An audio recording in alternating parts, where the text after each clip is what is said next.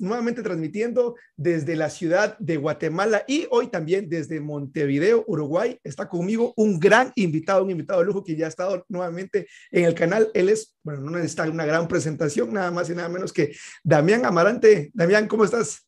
Alias el peludo de, detailing. ¿eh? Tengo los pelos así porque acabo de entregar un auto hace 10 minutos y no he tenido tiempo ni para, ni para mirarme al espejo, así que mi primer espejo es la cámara vista en mi computadora.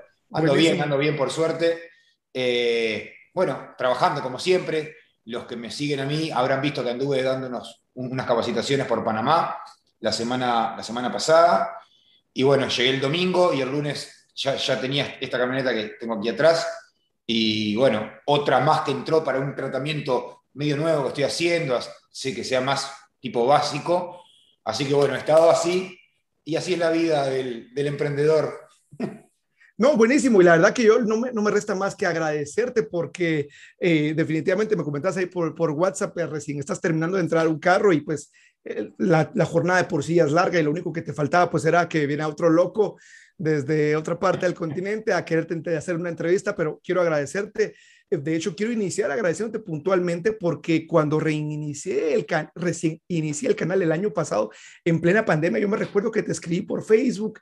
En ese entonces el canal había tenido, no sé, como 300 suscriptores y te dije, hola, soy un chico de Guatemala, también me gusta el detailing, estoy abriendo el canal. Y la verdad, te soy honesto, dije, bueno, un rato y, y, quizás no debería ser la persona con la que debería empezar el canal porque pues el canal pues era muy, muy, muy, muy pequeño, pero sin importar si eran 100 mil, 3 mil o 5 mil Tú a la primera me dijiste que sí y pues por eso eternamente agradecido.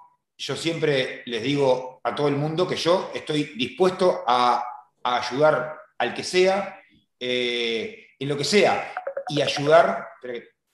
Me está llamando mi madre, no sé si se escucha. se escucha, pero sí, pero si quieres atenderla ahí, aquí. No, no, por favor, por favor. Ella, ella ahora, ahora, ahora les, les un mensaje. Pero bueno, te decía que, que, a ver, uno de los objetivos míos en, el canal tiene que ver, por favor, tiene que ver con... Dale. Eso es bueno porque se ve que literalmente estamos en vivo. Bueno, tienes razón, le, voy a contestar un segundito aparte. Dale, dale, si gustas apagas tu micrófono. Estoy en un vivo de YouTube eh, con un chico de Guatemala. Te llamo ahora, ahora en un rato. Muy bien, un saludo ahí a la señora madre de Damián. Bueno, conocieron la voz de mi madre seguramente. Em, bueno, lo que te decía es que uno de los objetivos de, del canal siempre fue estar a la orden para intentar eh, poner mi granito de arena en lo que sea que le dé al detailing eh, una mejor impronta en Latinoamérica. Yo creo que nosotros, latinoamericanos, tenemos tenemos un caudal energético que es diferente eh, por nuestra condición, por nuestro modo de vida, por nuestras sociedades y qué sé yo. Eh, es diferente, no es ni mejor ni peor, es diferente al, al de otros continentes. Y por ahí desde afuera a veces a los latinoamericanos se nos mira con una suerte de gran tercermundismo. Y eso no es algo, algo algo aplicable eh, a este oficio y tampoco lo es a nuestras sociedades y a nuestra, y a nuestra integridad como personas, porque en el mundo somos todos iguales, todos nacemos, vivimos y morimos de, más o menos de la, misma, de la misma manera. Así que bueno, cuando, cuando, cuando el canal mío empezó a tener cierta repercusión, yo rápidamente me di cuenta que este podía llegar a ser un medio para, para más allá de eh, mostrar cómo se, cómo se usa una pulidora, que capaz que eso es lo más fácil de todo, eh, transmitir una suerte de ideología del, buen trabajador, que humildemente creo que soy. Creo que parte todo de ahí eh, y nada. ¿Y creíste, desde el inicio pensaste que el canal llegara a tener esta repercusión como tal en Latinoamérica y que se, se formara esta comunidad como tal? Jamás, jamás. En realidad, esto fue así. Yo siempre fui un mal vendedor de mis servicios. Eh, o sea, en el detailing y en la vida yo soy una persona bastante tímida, tengo el problema que me tranco para hablar, entonces no, no soy un tipo que pueda convencer a nadie de nada contándole un cuento, ¿verdad? Bueno, que mira que has convencido a muchos en el canal. Sí, eh, pero... Pero, pero digamos, eso fue el efecto colateral. Claro, exacto. Entonces, ¿qué pasa? Cuando Facebook habilitó las páginas de Facebook, hace muchos años, yo allí empecé a hacer videos donde mostraba el resultado final en video porque me, parecía un poco más fiel que, la fotografía, donde tal vez le contaba a mi pequeño público para aquel entonces cuál había sido el proceso que había hecho para tal o cual auto. Sé que yo hice videos durante 3, 4 años antes de publicar el primer video en el canal. el, canal estuvo muerto después por, por un par de años más. ¿Y por qué no los publicabas en ese momento? ¿Era porque te resistías a salir a la cámara? No, o, por ser o, porque, digamos, los videos los hacías, ¿no? Los hacía y los publicaba en Facebook porque era en donde me seguía gente. Ya, ya. Mi, página de, Facebook siempre fue la página de Facebook de, Uruguay más grande de, detailing. Claro. ¿Ok? Eh, todos los videos en un principio siempre fueron enfocados a mi potencial cliente. Jamás pensé que algún colega podía tomar eh, algún tip que yo daba como algo, como algo de, bueno, transmisión de conocimiento útil para esa persona. O sea que eh, yo he ido aprendiendo con ustedes a, a convivir con esta comunidad que se formó alrededor del canal y que, mira, gracias a Dios que esto pasó así, porque hoy por hoy muchas veces me siento más entusiasmado con el, vínculo que tengo con la gente que me sigue, colegas que están empezando, historias de vida que son historias de vida únicas, eh, en las cuales se me llena el pecho de, orgullo cuando escucho que por ahí, eh, que por ahí ayudé a que alguien se animara a lanzarse a este rubro eh, y, que, bueno, gracias a eso, tal o cual cosa, no vienen al caso esas historias, no estamos para pasarme la mano por el lomo a mí. Pero... No, no, pero por favor, o sea, es decir, inevitablemente es una repercusión del canal. Exacto, exacto, es una repercusión del, del canal y por suerte mucha gente ve el canal y me ve a mí como un poco más que un tipo que sabe pulir un auto.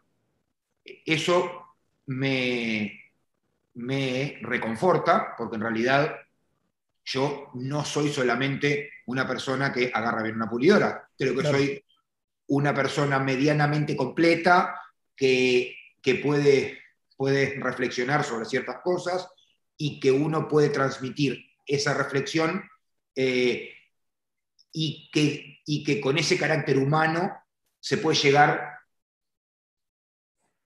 a algo en la vida de alguien. Y, esto es algo que dije siempre, que si yo, si toda esta movida que lleva trabajo, que lleva dinero, porque tú sabes también, hay equipos que, conseguir y, los equipos eh, parece que uno lo soluciona con un teléfono nomás, pero en realidad no, todos tenemos ya una pequeña infraestructura para hacer estas cosas de, de una manera prolija, para que el foco no sea el mal audio, la mala imagen y eso, sino que el que ve los videos se concentra en el mensaje que uno está transmitiendo. Bueno, o sea, todo eso se, justifica si yo sé que alguien ha tomado de mí algo para salir adelante en su vida y darle de comer a su familia. Por supuesto, yo creo que esa es la parte bonita, digamos, el hecho de lo que mencionabas, de que al abrir el canal, pues si bien el objetivo principal era el hecho de obviamente llegar a una audiencia más grande, entiéndase, audiencia, clientes potenciales, el efecto colateral fue que gente empezó a identificarse con tu mensaje, con tu forma de ser y lo que dices, el hecho de que yo una de las cosas que destaco de, tu emprendimiento y de tu marca personal que está unida al emprendimiento es el hecho de esa humanización o esa parte humana eh, eh, de, de, Damián en el canal que, que creo que ha sido súper transparente y quienes te seguimos desde hace tiempo podemos, como tú decías, el hecho de que hay gente que quizás te puede ir conociendo más a detalle tus pasiones por la restauración de los autos y algunas cosas que, que van completando la vida de Damián, porque obviamente encontraste el miedo para, para explicarlo y expresarlo. Y, lo que me, y lo que me parece interesante es el hecho de que te consideras, ah, recién lo acabas de decir, y si no me corriges, por favor, una persona, eh, digamos, tímida. ¿Es así? ¿O te consideras un extrovertido? me, considero, no, soy, soy tímido. ¿Qué, toda la vida fui, eh, a ver, toda la vida fui una persona, una persona acomplejada por mi problema para hablar, ¿ok? Esto a mí, durante mi infancia, adolescencia y primeros años de la, de la, de la adultez, me marcó bastante, porque en realidad yo era un chico que, por ejemplo, no se animaba a llamar por teléfono para hablar con alguien, porque como me trancaba, me ponía nervioso, entonces siempre prefería que, una llamada por cualquier cosa que tuviera que ser alguien, le, hicieran mis hermanos, mis padres o quien tuviera yo a mano, para no verme yo enfrentado a ese, a ese verdugo que yo sentía que tenía. Un día me levanté con con, los amarantes cruzados y dije, a ver, al que le moleste como hablo, que, que, reviente, yo, o sea, no me puedo estar, no me puedo estar autolimitando por este problema, que es un problema, problema tenemos todos. Yo tengo ese y, y, muchos otros más. Yo tengo, tengo, tengo facetas de mi personalidad que son buenas y facetas de mi personalidad que son malas. He hecho el bien y he hecho el mal, como todo el mundo. O sea, yo no tengo, yo no tengo, no tengo tres huevos soy una persona normal. Entonces, lógico. Entonces, eh, como te digo, en un momento me, o sea, yo mismo me, me forcé a empezar a animarme más eh, en la vida, ¿no? Esto, yo estaba... ¿Hubo alguien, alguien o algo que te diera ese empujón que necesitabas? No, no, no, nadie, nadie, yo. Solo. ¿Y qué, qué, consejo le darías a aquellas personas que, que quisieran de alguna manera abrir ya sea un canal de YouTube o empezar a compartir sus trabajos, pero no solo subir la foto del carro, sino contar un poco acerca del proceso y cree que no tiene ese, pues entre comillas, don youtuber o habilidad para hablar y, y cree que está esperando un modelo terminado. Eh. Ese don YouTube o don carismático no existe, ¿ok? O sea, lo que yo hago, lo que tú haces, lo que hacen otros colegas que están en nuestro oficio o en otros oficios, canales que tienen 20 millones de seguidores o, que recién empiezan, todos empezaron por algo. Y ese algo es plantarse enfrente de una cámara a ver qué sale. Los primeros videos te van a salir duros porque no estás hablando con alguien, estás hablando con, un pedazo de vidrio que tenés adelante y parece que sos un robot que te, o sea, te, te, cuesta, te lleva tiempo soltar. Sí, eh, eh, y es raro hablarle a la cámara, ¿no? O sea, como estar... Rarísimo, rarísimo. Aparte, a ver, yo estoy siempre pendiente porque, por ejemplo, por ejemplo, suelo mirarte ahora a ti, por ejemplo, que, sí, sí, a la pantalla acá. Que, que, tengo la cámara.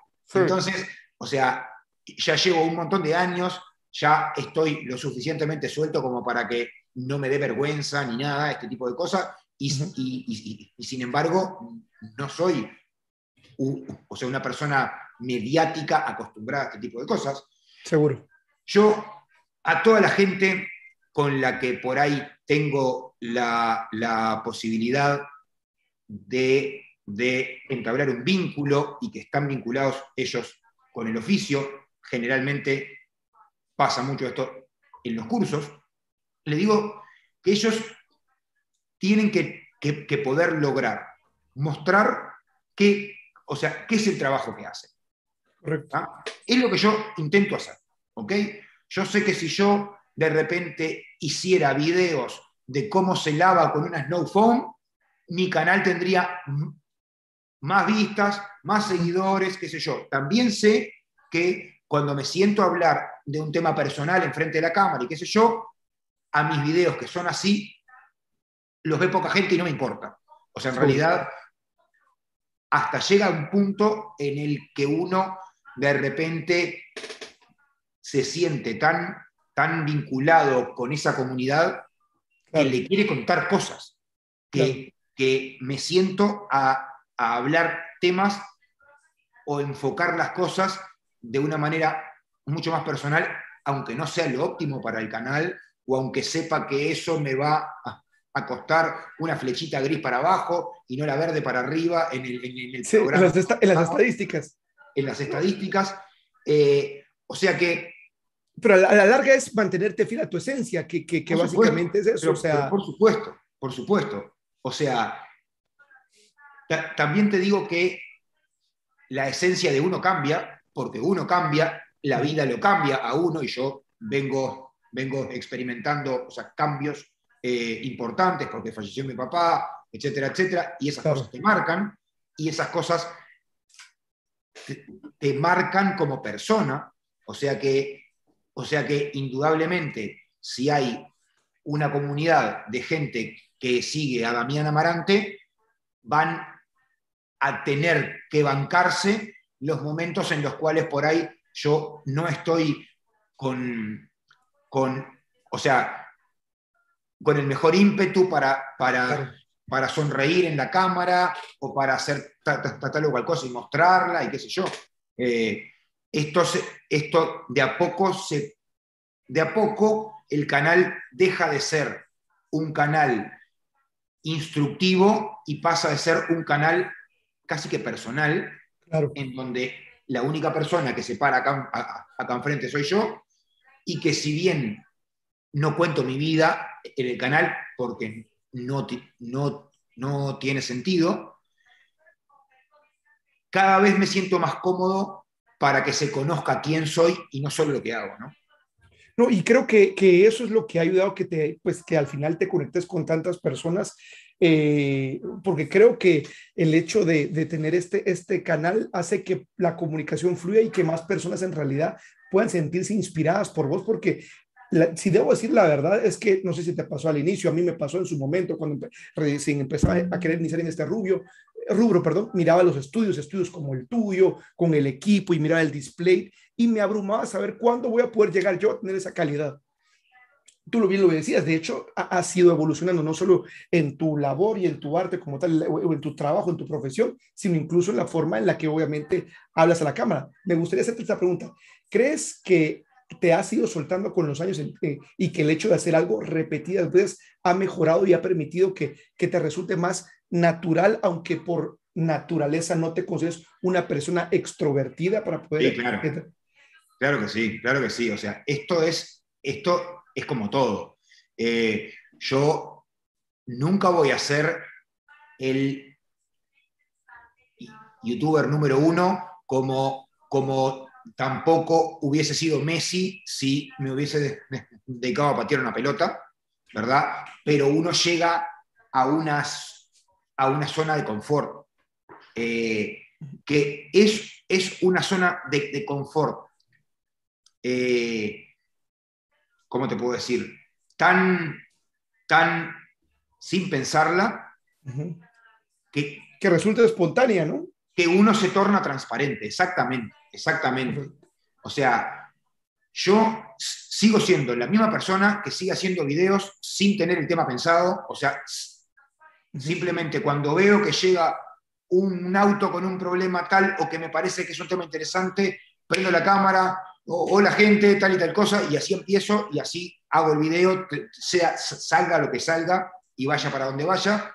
Convengamos que, que yo eh, hago videos de un tema específico, de lo que es el detailing, que es la corrección de pintura, básicamente, que es un tema que, que yo, domino bastante. O sea, o sea, como todos, todo el mundo tiene algún, algún tema con el cual tiene conocimiento mayor o, o, bueno, un gusto mayor y qué sé yo. Entonces, es por eso que yo no me largo a hacer videos de, no sé, eh, cómo se restaura el cuero. Eso se lo dejo para el que sabe restaurar el cuero, que, claro. yo, no me dedico a eso. Eh, por ahí, una vez cada dos meses me toca limpiar el interior de un auto, pero, pero no, no, es lo que hago, lo sé hacer, tengo conocimiento como para filtrarlo y ponerme enfrente de una cámara y hacer videos de eso, pero no me nace. Y si no me nace, claro. por ahora no, lo voy a hacer. Cuando me nazca lo, haré. No, y básicamente, como tú bien dices, es el hecho de de alguna manera vertir donde más eh, cancha tienes, es donde más conocimiento tienes y obviamente es donde te resulta más natural hacerlo, ¿no? Por supuesto, por supuesto. Quiero hacer una breve pausa, Damián, eh, porque ahí hay, eh, agradecer a toda la gente que te está viendo en línea. Hoy pues tenemos más, más gente de lo normal, al menos en, la parte en línea, obviamente, que te quieren escuchar. Eh, no, no, voy a poder leer en esta ocasión todos los mensajes que llevamos porque pues perderíamos el hecho de aprovecharte acá y, y el tiempo que nos estás dando para el canal, pero en resumen, pues un saludo de toda la gente que te aprecia, que te sigue desde hace años y para quienes definitivamente has dejado una huella positiva y, agradecen de alguna manera el buen trabajo y la labor que haces en tu canal. Quisiera, ya que estamos hablando, ¿eh? ahí está, ya que estamos hablando del canal, quisiera hacerte una pregunta. Eventualmente, cuando un proyecto empieza a crecer y empieza a generar, vamos a decir, cierta popularidad, pues también pueden existir ciertos detractores. La pregunta es la siguiente, ¿has tenido detractores en el canal? ¿Sí o no? ¿Y cómo has manejado eso? Porque una de las problemas, no sé si problemas, la palabra correcta es dilemas, de aquellos que quieren poner o generar contenido, es el hecho de que, y si alguien me comenta, y si alguien eh, me tira lodo y me dice que no sirve, y como esa parte de manejar ciertos haters que está de moda ahora en las redes sociales, ¿te has enfrentado, te enfrentaste a alguno de esos y cómo lo manejaste, si es que ha sido el caso? Sí, sí, a ver, como todos en el mundo, tenemos gente que valora lo que hacemos y gente que no, gente que por ahí lamentablemente el concepto de la envidia está como muy a flor de piel en este tipo de cosas. Yo vivo en un país muy chico, conozco a casi todos mis colegas, con muchos tengo, tengo relación, y con otros elijo no tenerla. Muchas veces alguien me pregunta, ¿y conoces a fulano? No, no lo conozco. A ver, es muy improbable que yo no conozca a una persona que está haciendo lo mismo que yo, pero a veces prefiero... ¿Te refieres a Uruguay? ¿Te refieres a Uruguay? Sí, Uruguay, Uruguay. O sea, okay. Te voy a hablar primero claro. de los que no me quieren acá, que son los, los, que, los que tengo más claro. Ok. Eh, a ver. Y toco este tema porque me parece interesante. Es decir, lo, es, lo, es, lo es porque aparte eh, tú lo debes saber, que los primeros comentarios negativos duelen. Claro, por supuesto. Porque, porque es como que uno hace todo el esfuerzo y, se expone, qué sé yo, para que alguien diga, ah, tal cosa, no sé qué, no sé cuánto. Y, lo peor es que puedes tener 20 comentarios positivos y el que te quita el sueño es ese comentario que dice, no, la verdad que es, es, un hack, es, es una farsa, es un farsante. Eso es algo que eh, uno rápidamente entiende que que YouTube trabaja de esa manera. O sea, es en los comentarios que la gente que no tiene valor para, para pararse enfrente tuyo y, decirte algo cara a cara, de repente lo deja en un comentario. Hay chicos que lamentablemente se divierten eh, eh, haciendo ese tipo de cosas en la vida. Claro. O sea que uno yo tengo 35 mil seguidores, 36 casi, no sé. Imagínate. Es mucha gente. Es mucha gente para un tipo que trabaja en el garage de su casa en Uruguay y que el público al cual yo apunto son, son, son latinoamericanos, colegas que, están esforzándose para salir adelante. A mí, o sea, yo nunca quise hacer videos en inglés, por ejemplo lo podría hacer, manejo el inglés casi también como, como, como mi, lengua natal. Pero, pero, o sea, esto no se trata de que el canal tenga un número muy alto, sino que la comunidad sea, sea una comunidad firme. De hecho, con este tema de los haters, al principio pasaba más. Cuando pasas un umbral, ya los que te tiran barro, mm, o sea, se dan cuenta que es algo innecesario, o sea, que, ellos no van a sacar ningún provecho. Es más, muchas veces quedan ellos en ridículo.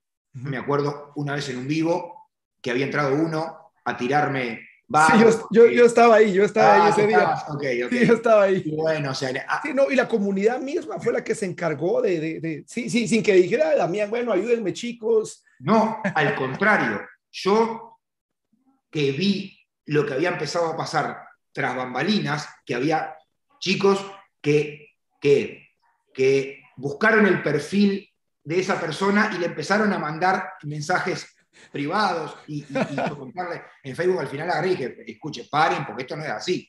O sea, esta persona, pobre muchacho, se ve que, tuvo algún problema con este tema, conmigo, yo qué sé. Eh, y, y nada, a ver, cuando tú tienes, cuando tú tienes los famosos haters, o sea, un buen manejo con buena altura es ignorar. Pero al eh, principio los, los, lograbas ignorar o, caíste en la trampa de, no, o, la evitaste del no, a, esto, a este comentario no lo voy a tomar porque no es la audiencia que yo quiero servir. No, caí, no caí en esa trampa porque como yo siempre tuve el problema este en el habla, siempre fui eh, objeto de lo que ahora se llama bullying, ¿verdad? Entonces, entonces desde muy niño aprendí a no ser una persona reaccionaria ante cuatro estúpidos. Que, o sea, cuando los pasamos al detailing y a YouTube y los que me atacaron en su momento así, a ver, a esa persona o esas personas, para hablar en general y no hablar de, ningún caso particular. Claro, claro.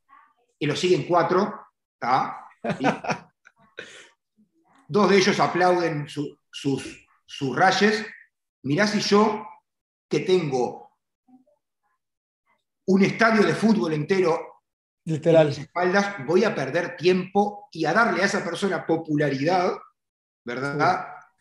Contestando estupideces, con todo el trabajo que yo tengo para hacer, con todas las cosas en las que tengo que, que pensar, o sea, ni siquiera pierdo tiempo en eso.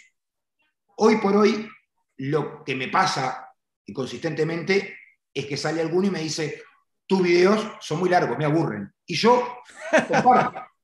Yo comparto con esa persona porque yo nunca miraría mis videos, porque yo sé que son muy largos, que son monótonos, que no soy un gran editor y, no pongo música muy divertida y qué sé yo. No, pero, pero, pero, pero ha crecido. Yo, yo me puse eh, intencionalmente hace poco, dije, bueno, esta día y fui a ver tus videos de hace tres o cuatro años y obviamente la calidad es otra, es decir, eh, incluso creo que hasta la forma, por eso te lo preguntaba, en la que te soltás, eh, creo que, que, que, que ha, ha, sido sumamente creciendo y eso creo que es súper notorio.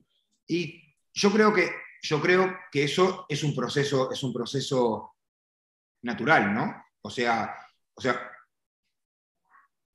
uno hace algo tantas veces que al, final, por más burro que sea, aprender. Eh, no tiene mucha ciencia. Sí, a mí, me, a mí me habló un chico, de hecho creo que era argentino, y me dijo justamente lo mismo, mira, tus videos son muy largos porque el formato justamente es para el podcast, ¿no? Que esto, para dicho sea de paso, ah. es la primera vez que estás acá y venís de parte de la comunidad, Damián, todo el contenido que encontrás en este canal también lo puedes consumir en Spotify. Me dijo, ¿tendrías más seguidores si, ah, y tal cual, así, tendrías más seguidores si te pusieras más y agarraras más la pulidora y empezaras a enseñar cómo hacerlo. Yo le dije, oh, creo que, que, tienes un buen punto, pero justamente yo quiero, al menos para este formato, hacer algo distinto. Entonces, eh, si crees que hay algo de valor, pues bienvenido acá y en vivos todas las semanas. Pero justamente es el hecho de como tener bien claro como la audiencia a la que, a la que quieres seguir. Yo quisiera, eh, eh, bueno, seguir agradeciendo a la gente que te sigue dando sus comentarios y, y, la verdad agradecer por, por, todos los comentarios tan positivos. Obviamente son para ti, Damián. Y preguntarte lo siguiente. Recién hiciste un viaje a Panamá. Estuviste allá, Rupes tuvo una, eh, pues tiene ahora presencia en Panamá. De hecho, estabas acá cerquita de Guatemala. Y ¿Cómo fue? Y de hecho hiciste un video y la idea pues no es como repetir esta parte, pero quisiera entrar en el, en el punto del hecho de cuando iniciaste esto, eh, eh, creíste, por ejemplo, el hecho de que tu trabajo podía trascender no solo a nivel de videos, sino simplemente el hecho de que la gente en otros países reconociera tu trayectoria y quisiera y ver el valor de hacer la inversión para poder asistir a tus eventos. Jamás, jamás, Levi. A ver, esto es algo que, que al día de hoy pellizco mi brazo todavía, porque en realidad, en realidad pasan muchas cosas. Una de ellas es que yo soy un tipo que me paso la vida acá adentro. O sea que, que eh, es difícil a veces dimensionar para mí ciertas cosas, para bien o para mal, en, el detailing y en cualquier otra cosa, porque gran porcentaje de mi vida despierto transcurre adentro de estas cuatro paredes. Entonces, que a mí Eh, bueno, para arrancar, que Rupes me tenga en cuenta como... empezando por ahí, ¿no? Uno de sus entrenadores eh, para hacer todas estas movidas, ya es algo que es raro. Es raro, ¿está? Porque yo soy eh, entrenador para Rupes desde hace cinco años y pico. O sea, soy el primero en Latinoamérica. Eres el primero, oficialmente. claro, por lejos. Eh, pero cuando yo empecé, no había nada armado. O sea que en realidad yo fui a Milán sin siquiera saber que iba a hacer el entrenamiento para yo dar cursos. Yo fui invitado, es una historia que ya la dije varias veces, es un poco larga, o sea que no, la voy a repetir ahora, pero, pero básicamente yo estaba en un viaje de paseo y ya que estaba y quería hacer alguna cosa, un amigo americano se puso en contacto con otro amigo, o sea, con un amigo de él, que resultó, resultó ser Jason Rose, que se puso en contacto conmigo, que me puso en contacto con Rupes y que me dijeron, vente el 6 de junio, ¿puedes? Sí, puedo, listo. Y así fue, así fui, sin saber si, si, me iban a dar una capacitación, si me iban a mostrar el museo, la fábrica, o me iban a decir, mucho gusto, tomé una remera y andate. Yo no, sabía que iba. Claro. Eh, entonces, de ahí en adelante, en la medida que Rupes fue formando un, como si fuera... ¿Equipo? Un espacio, sí. ¿A un espacio? Un espacio dentro de su infraestructura para darle importancia a los entrenamientos, porque inteligentes ellos saben que para que una pulidora funcione bien y que la gente la use bien y esté contento y la recomiende, Hay, o sea, alguien tiene que enseñar a usar estas cosas. ¿verdad? Porque esto no es un clavo que, clava o no clava. Acá, acá tenemos componentes técnicos que tampoco son tan fáciles como parece y tampoco es tan fácil dar un curso y que la gente entienda. Porque una cosa es, es cuando uno establece el curso como algo, como algo rígido. O sea, yo te cuento a ti el contenido de una capacitación y listo. Si lo entendiste bien, si no, no pasa nada porque la, forma es esa. Los cursos míos son bastante, bastante interactivos, bastante personalizados para la situación en particular. O sea que yo tengo el programa mío desde los cursos, que sigo lo mejor posible, pero siempre es, es el feedback del el alumno el que me da material para yo explicarle la técnica y qué sé yo, y en esa simbiosis de ida y venida es en donde yo entiendo que imparto mejor el conocimiento. O sea, yo no soy un tipo rígido, yo no soy un entrenador normal, yo vengo y me siento en el piso y hablo contigo y cuando agarro una pulidora eh, te cuento las cosas, ah, o sea, con palabras uruguayas eh, y así vamos para adelante, porque esto tampoco es neurocirugía, ¿verdad? Claro. Entonces, o sea, se forma un equipo con unos líderes del equipo, acá, porque acá estoy fuera de cámara, con unos líderes de, el, equipo que son personas sumamente capaces para, para armar el equipo técnico al cual yo pertenezco. O sea, yo en la impronta de Rupes no tomo ninguna decisión de nada y en la impronta de Rupes yo soy ni más ni menos que, que uno más entre otros colegas que, que tienen tantas o más virtudes que yo para impartir conocimiento, porque ahora somos varios. Sí, sí. Eh, ¿verdad?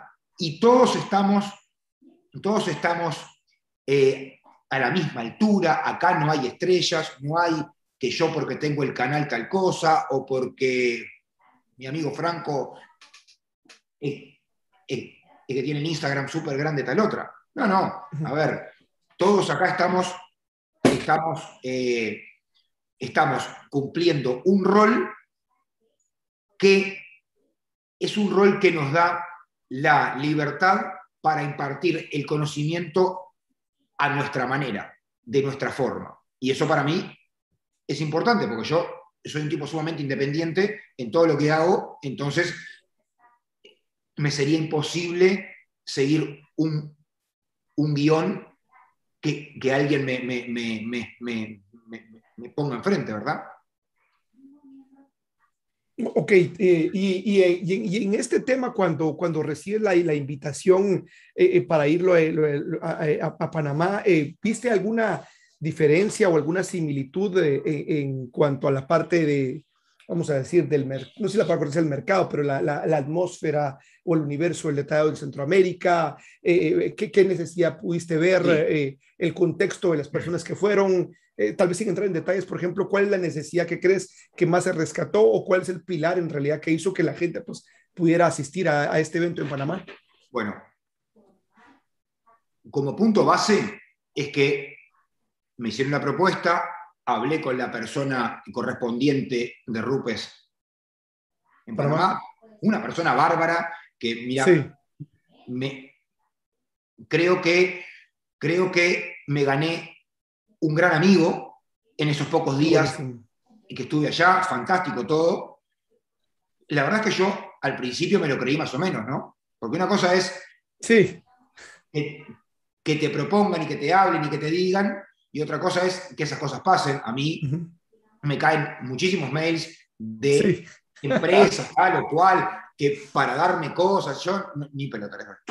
Eh, entonces, cuando eso pasó, cuando voy a Panamá, la verdad es que fui como con cierto nerviosismo porque no es lo mismo el Uruguay, que es un mercado que yo conozco, domino de pe a pa, conozco los pros, los contras del mercado, de los clientes. Por supuesto, hacia eso iba justamente mi pregunta. Claro, entonces, cuando yo fui, era como medio pa. Y, ahora, ¿para dónde arranco?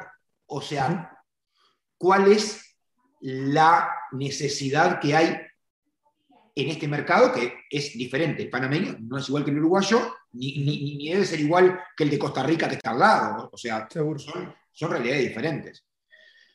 Por suerte yo tengo esta impronta donde los cursos, como son interactivos, como yo escucho a la gente, entonces rápidamente me puedo ir acomodando y puedo ir necesidades, ¿no? un poco el panorama.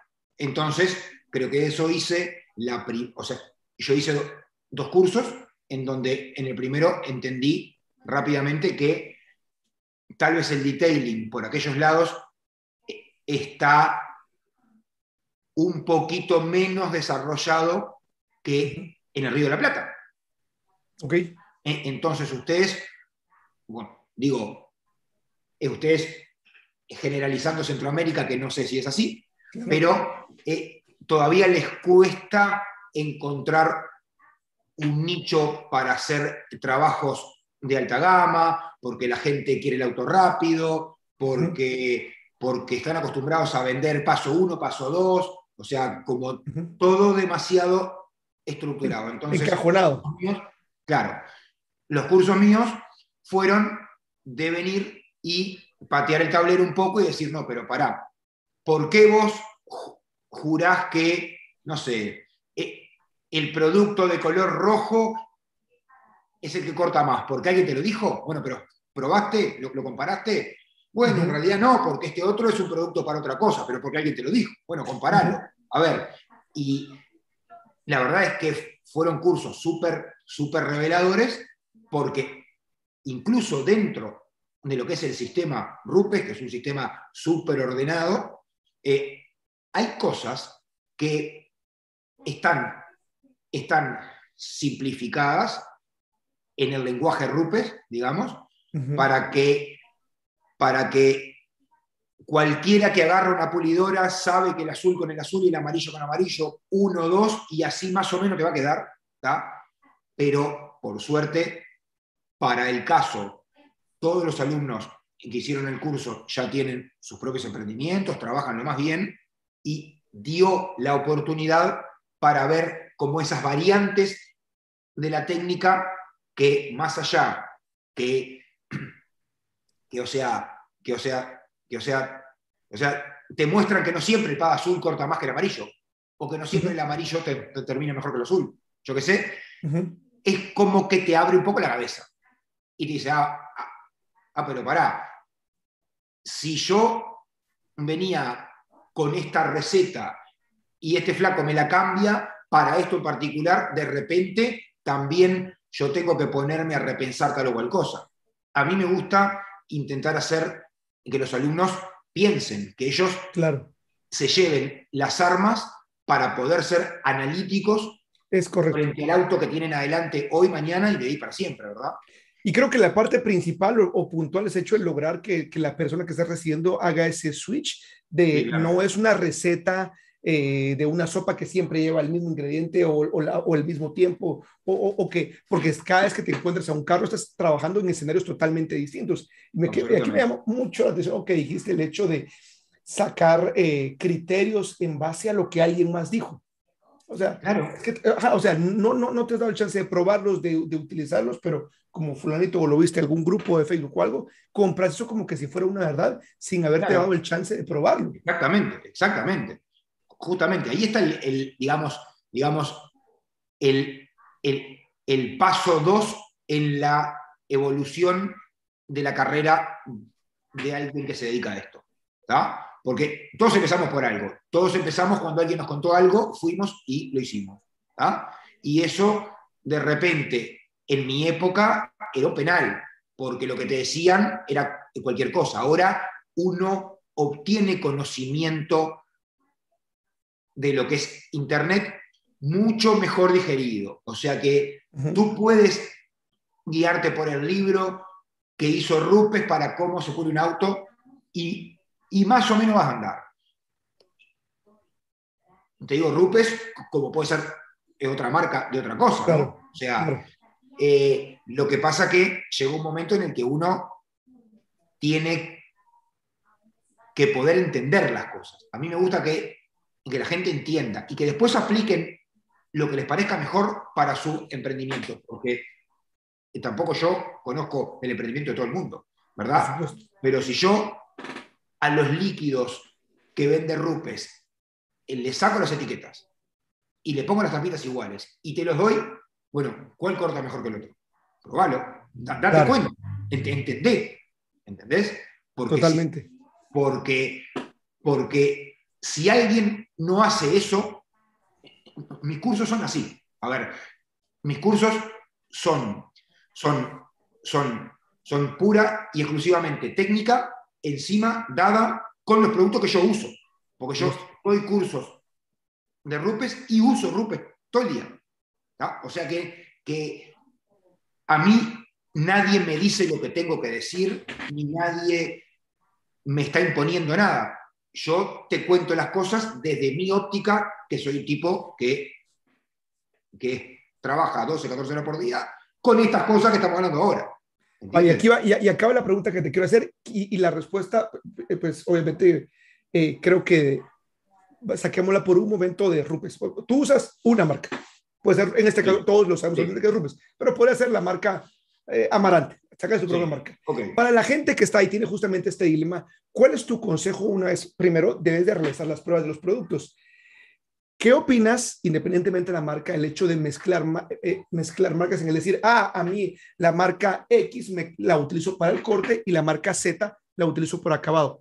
¿Crees más en el sistema como tal de la marca que sea o, o que en ese ejercicio de probar los productos, y aquí puede haber mucha subjetividad, ¿no?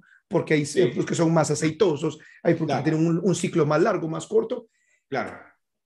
Bajo esa pregunta es, la pregunta puntual es, ¿consideras tú que una persona debería de quedarse con el sistema de una marca, sea esta cual sea, o que es válido o que es aconsejable el hecho de poder mezclar, voy a decir, utilizar productos de una marca para la etapa del corte, para la etapa de refinado y otra para la etapa de, de, los pads. ¿Qué, ¿Qué, opinas de, esta, de esto? Porque a la larga el proceso de corrección de pintura a la larga viene siendo un conjunto de varias cosas, ¿no? De varias varias, tanto la máquina como los productos, como los compuestos o los líquidos y obviamente la técnica del, del, profesional, ¿no?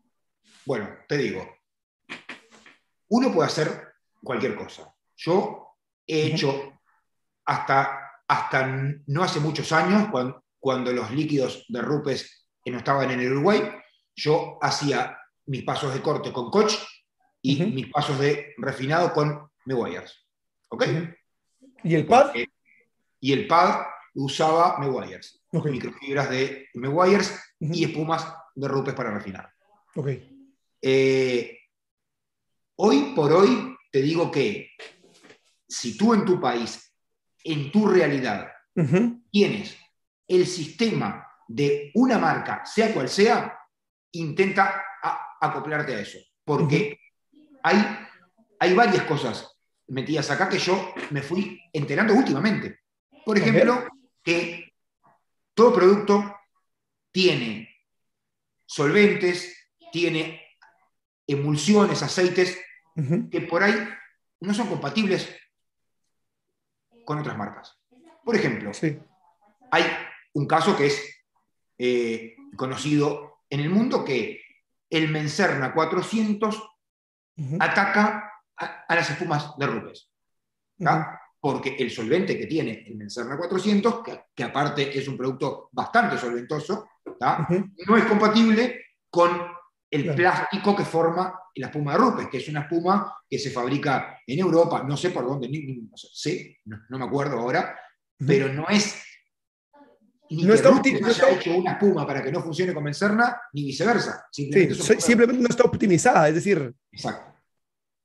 Exacto. entonces, tú cuando, cuando te ciñes a un sistema armado, si es un sistema seriamente armado, como los hay unos cuantos, vos estás arrancando desde un poquito más arriba que si vos tenés todo el universo disponible de cosas para ver qué usar. Porque los sistemas estos están diseñados para trabajar en su conjunto, ¿verdad? Eh, cuando tú tienes un, paso de corte y un paso de refinado de una misma marca, por lo general el producto base es el mismo. Lo que cambia es la cantidad y el tamaño de los abrasivos. De los abrasivos a veces. Ah, o sea que tú, tú ahí no vas a tener ningún problema de compatibilidad, por ejemplo. Encima, tú tienes que un paso uno que logra el corte de los defectos preexistentes te va a dejar un daño colateral, que es el haze o el holograma, si es con la rotativa, y el paso 2 de, la misma marca está pensado para que logre remover ese defecto que, vas a haber generado con el paso 1. O sea que tú tienes como una continuidad de cosas prepensadas que te ahorran tiempo y, y, bastante dinero. Y francamente, al final, al final, al final mejoras en la calidad final.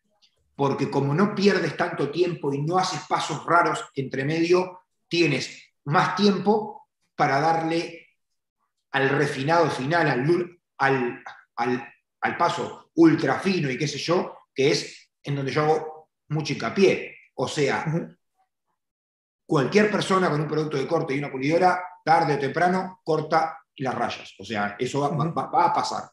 No hace falta, no hace falta saber nada para que con tiempo de, de pulidora apoyada las rayas se vayan. ¿Ok? La magia está después. La magia está en el refinado, que es en parte un proceso que, que cuesta más verlo, claro.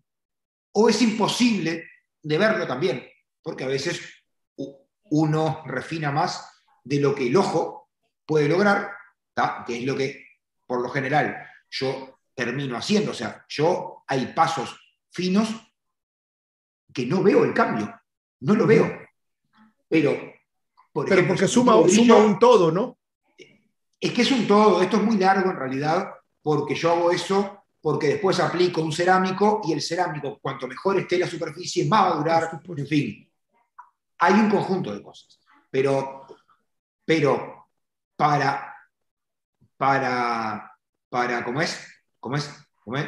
Responderte a ti, yo creo en el sistema pensado, pero creo en las variantes dentro del sistema. lo que no me creo yo nunca es que tú tienes que hacer el corto con el producto azul, tienes que refinar con el producto amarillo, y después no me la creo. No me la creo, no me la voy a creer y, y nunca voy a transmitir eso, porque si yo no lo creo, no lo puedo transmitir. Acabo de entregar una BMW X3, no sé qué, 0 kilómetros, en donde el paso de corte fue hecho con el producto de refinado. Por supuesto. Porque está sujeto a las condiciones del vehículo como tal. Porque está sujeto a las condiciones del vehículo, al tiempo que tengo para hacer el tratamiento, era un tratamiento corto, entonces... Totalmente también. Yo me puedo permitir que me queden algunas rayas, porque el tratamiento así permite, pero no me puedo permitir no llegar al, al como es, refinado que yo busco, que es casi que la firma de mis trabajos. O sea, los autos que salen de acá, todos salen con, la pintura al máximo nivel que puede tener. Y eso no se logra solamente porque no tengan rayas. Es más, puede estar el auto rayado, pero que el auto en su global se vea óptimo. Es lo que yo Y aquí mencionaste algo que es importante, que es el hecho de obviamente dejar tu firma en el trabajo que, que haces, ¿no? Entonces yo, yo, quiero pues resaltar, de hecho yo tuve la oportunidad de ver el video que, que subiste en, honor pues a tu señor padre, que pues los que te seguimos de cerca subimos que recién eh, eh, partió y falleció y el hecho pues de la honra que hablabas acerca de, de hacer ese trabajo con esmero y llegar y prácticamente dejar el alma y tu esencia que es la que fue transmitida, transmitida por él y, eso creo que habla mucho de, la persona que eres y el hecho de la consistencia, esa es la palabra, o sea, la consistencia en el trabajo que buscas. Y ahorita quisiera yo iniciar eh, con algunas preguntas de los chicos acá y pregunta, eh, déjame ver aquí, lo perdí, pregunta eh, Detailer, mi amigo Juan Hidalgo desde México, ¿qué opinas de las rotativas? ¿Con el tiempo crees que serán, dejarán de usar? De hecho, a pesar de que la misma Rupes tiene su propia rotativa, claro está que el gran mercado eh, de sus productos como tal vienen de la doble acción. ¿Y, qué opinas en realidad de la, rotativa? ¿Crees que va a haber un punto en el cual, no vamos a decir que sea indispensable, pero que de hecho yo podría decir ya que perdió la popularidad que tenía hace 20 años? pero que, cada vez siendo más relegado por, por, por, la tecnología que tienen las doble acción ahora. ¿Cuál es tu, tu, tu visión acerca de este punto para empezar? Las rotativas tienen ventajas que nunca van a tener las rotorbitales. Eso es así. Por ejemplo, tú le das una rotativa a un taller de chapa y pintura y, esa gente usa dos pads por año. Yo uso ¿Usa dos pads por qué?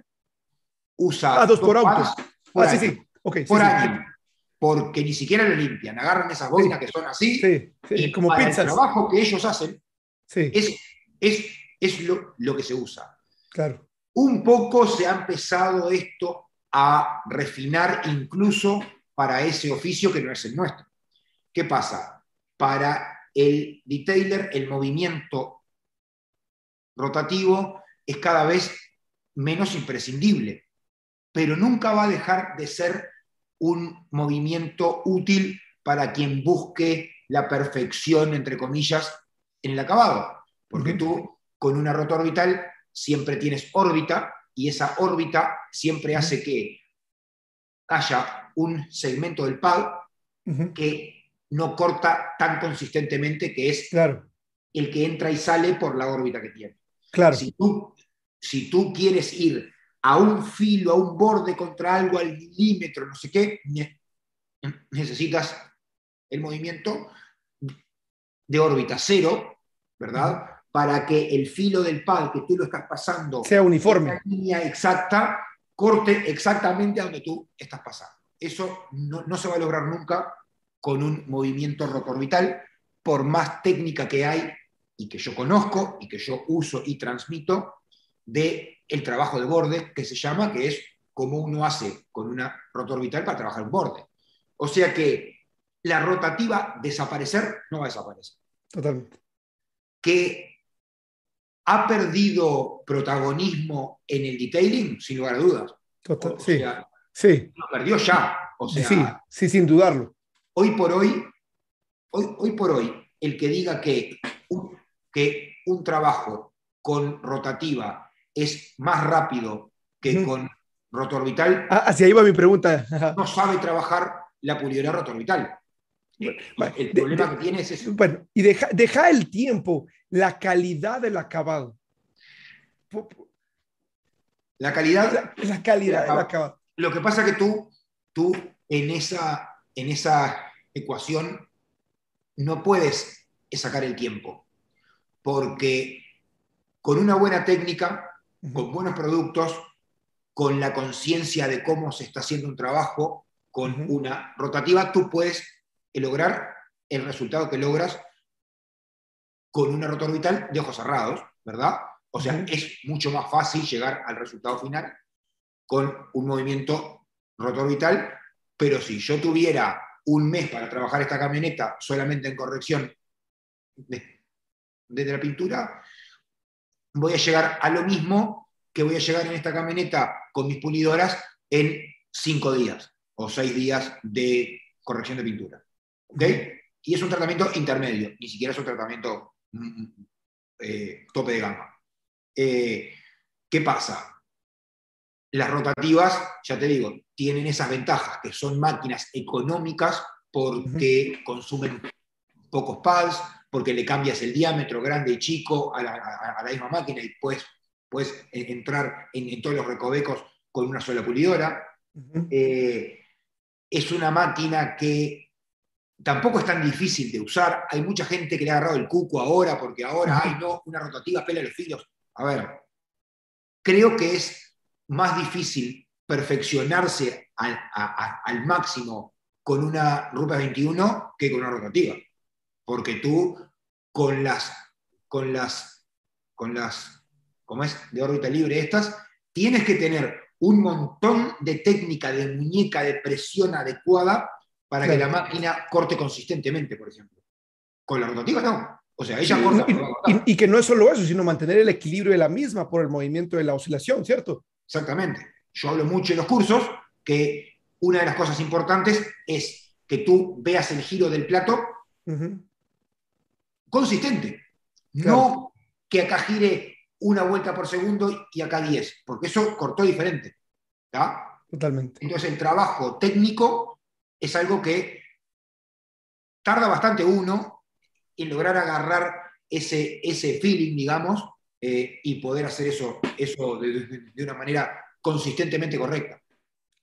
¿Al cliente le interesa con qué máquina hiciste el proceso de refinado y corte rotativa? ¿Le pones a decir eh, que tenés la rotativa a tantas revoluciones o que utilizaste tal diámetro de tiro, 21 milímetros, 8 milímetros, 15? No, no, no, nada, nada. Lo que pasa que, lo que, pasa que, que el cliente a veces se puede interesar por cuánto uno sabe.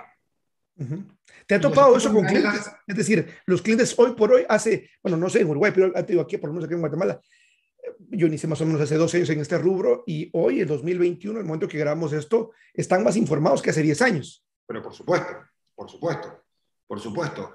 De repente, de repente un cliente no sabe si una 21 versus una 15 tal cosa, o si es Rupes versus China tal otra, pero sí sabe por cómo uno comunica las cosas, claro. si uno sabe o no sabe. Y creo que eso es una de las cosas de las cuales yo saco beneficio por el canal que tengo. Porque el cliente que ve mis videos, aunque no entienda exactamente a qué, eh, exactamente a lo que me refiero cuando hablo de de paso de ultra refinado o el corte no sé qué, el tipo entiende que yo sé, ¿verdad? Y eso es algo bueno. O sea que de repente al cliente tú ves en mi espacio que no tengo un cartel que dice Rupes y, y, no tengo el tatuaje de una 21 en la frente, porque no es ese el mensaje, ¿verdad? O sea, el, el taller es un taller mío es un taller mío, que yo sí tengo, y ahora no la tengo puesta, es la placa por los cursos, por, porque la tengo que tener, por supuesto. es un gran honor para mí tener eso. Por supuesto. ¿verdad? Y, eso es, lo único publicitario que yo tengo acá. Si le fuera a poner un cartel a mi garage, le pondría el mío. Ahí está. Y, eso creo que es súper, súper importante el hecho de, comprender eso, porque si bien el utilizar marcas eh, eh, eh, y herramientas y productos, obviamente, que han invertido en desarrollo, van a ayudar y agilizar tu proceso, al final la gente lo que está buscando es, en tu caso, a Damián Amarante, porque estoy seguro, quiero pensar, y me, creería casi no equivocarme, que no eres el único que tiene una rupez en Uruguay. Por ejemplo. no. ¿Verdad? Pero, pero, pero el labor y la esencia que dejas en cada servicio es lo que te hace distinto. Entonces, yo, yo hago mucho énfasis en eso. Está bien utilizar ciertas marcas, pero que en realidad la esencia tuya como persona, ya sea que es un emprendimiento de una persona, de dos o de lo que sea, esté marcado y que a la larga sea eso lo que te diferencia. Y, y, qué bueno poderlo escuchar, ah, eh, porque es evidente al ver el fondo de tu taller como tal y tu estudio, pero hace falta obviamente para que alguien no cree que el hecho de también tener X marca va a solucionar sus problemas, no, no. Te va a decepcionar.